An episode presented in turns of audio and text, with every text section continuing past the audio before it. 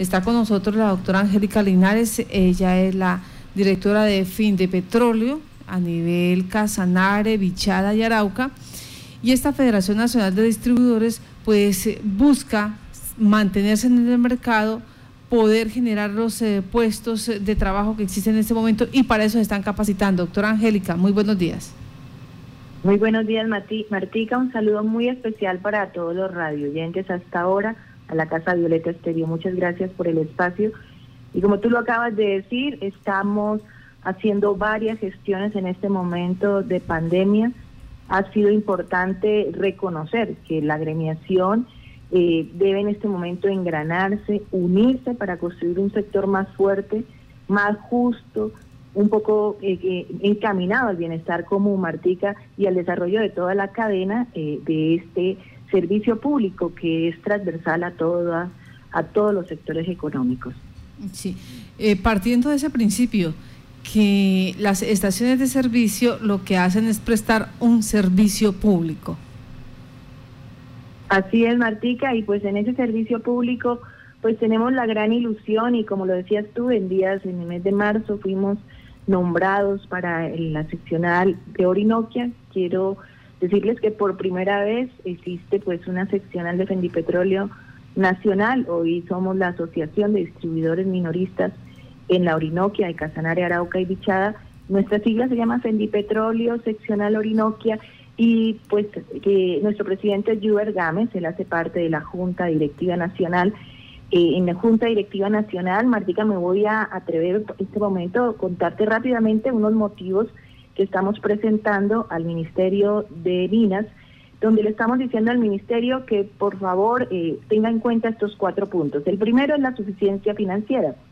Eh, en el marco del artículo 333 de la Constitución se habla de los principios de la libertad de empresa, la libertad de competencia, la libertad económica, y pues hoy le planteamos al Ministerio a que exista un margen distribuidor minorista de base de venta que refleje los costos económicos en la prestación de los servicios, en lo administrativo, en lo operativo y en el mantenimiento de nuestras estaciones.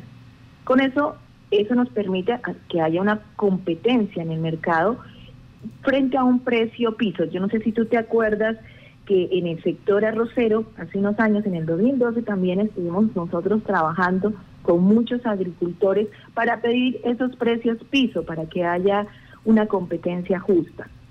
Ese es uno de nuestros primeros puntos, Marta. Sí, señor. Esta es la parte financiera. Ahora, en, la eh, en el impacto económico, porque ustedes, eh, al igual que todas las empresas en Colombia, pues han sufrido un impacto negativo en este momento. ¿Qué, está, qué estarían pidiendo? Bueno, recordarte que el pasado 16 de marzo, a raíz de toda esta contingencia que se inició en el país con la entrada del COVID, el presidente Duque decretó una disminución en los precios de combustibles. Esa disminución nació en un proceso eh, nacional y pues eh, eh, cogió a todos los minoristas, a todos los, distribuidores con muchos inventarios. recordarte que aquí hay unos márgenes de ganancia y ellos compran a unos precios, eh, está sujeta, eh, los, los precios de los combustibles están sujetos a supervisión, algunos están en unas libertades reguladas, hay unos controles públicos y pues esas, ellos tuvieron pérdidas económicas alrededor de 35 mil millones de pesos se perdieron en el país en los pequeños en los pequeños distribuidores. Entonces está pidiendo al ministerio que a través del Fondo de Estabilización se permita con una nota crédito beneficiar esos inventarios que se habían comprado a otro precio y que obviamente trajo pérdida económica a los minoristas. Bueno, ¿qué otras solicitudes y qué otras gestiones están haciendo a nivel nacional?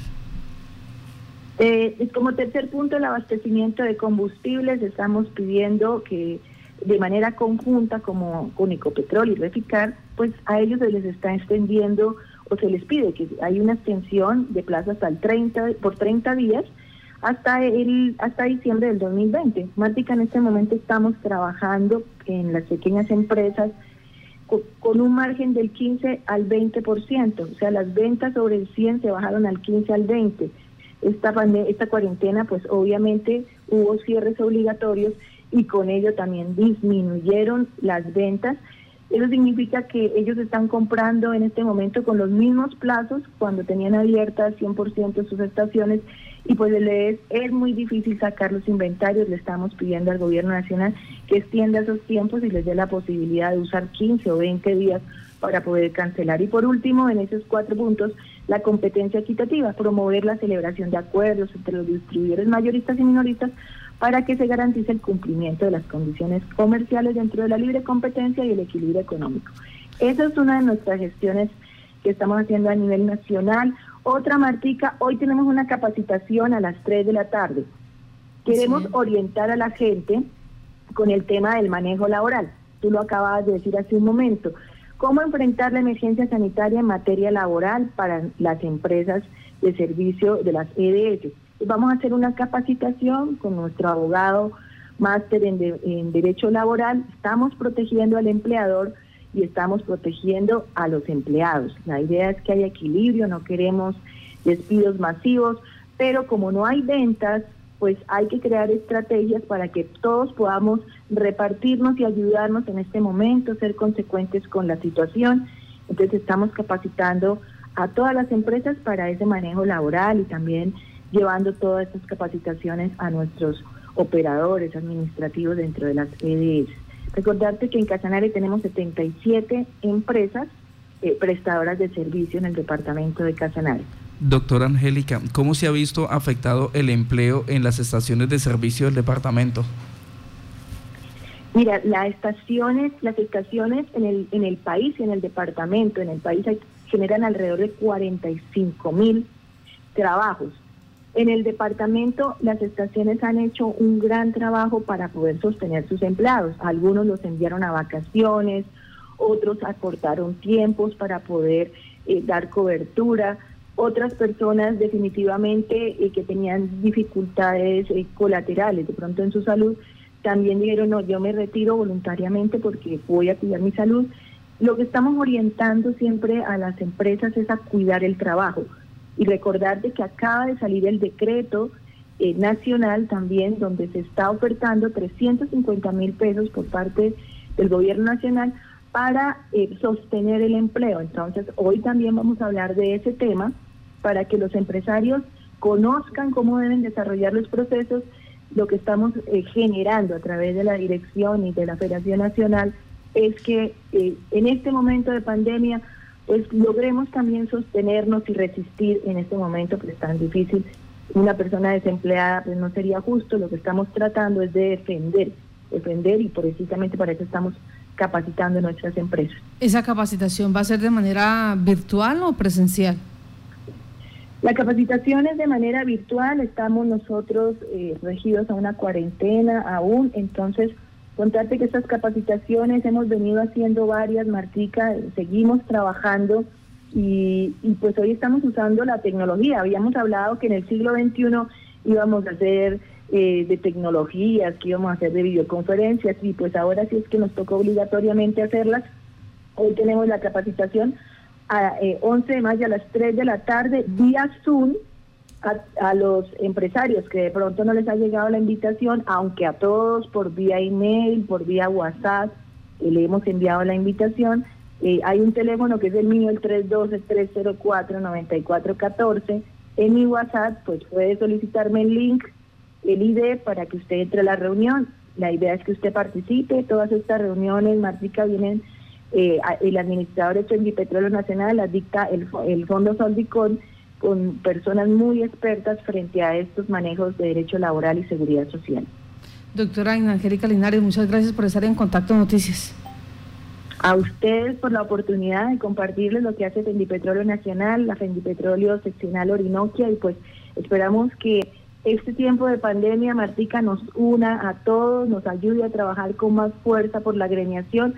Un saludo muy especial para todos los empresarios, los los empresarios tenemos estaciones en todas partes, Paz de Ariporo, Atocarosal, Trinidad, San Luis, Aguazú, Nunchía, Yopal, Villanueva, Monterrey, Tauramena, Maní, estamos en Aguazul, estamos en todo el territorio del departamento y pues mi extensión también para Arauca y para Vichada para que participen de estas capacitaciones. Sí. Eh, me queda un datico acá pendiente, el número de trabajadores que genera estas estaciones de servicio en el departamento de Casanare normalmente, o sea, en condiciones normales.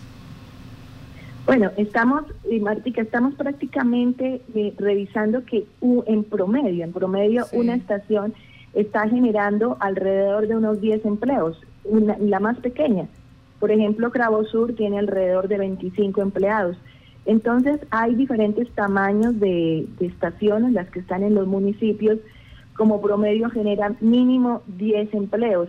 Si hiciéramos esa multiplicación como sector, en el departamento estamos alrededor de 770 empleos, pero yo, como te digo, Cravo Sur genera 25 empleos.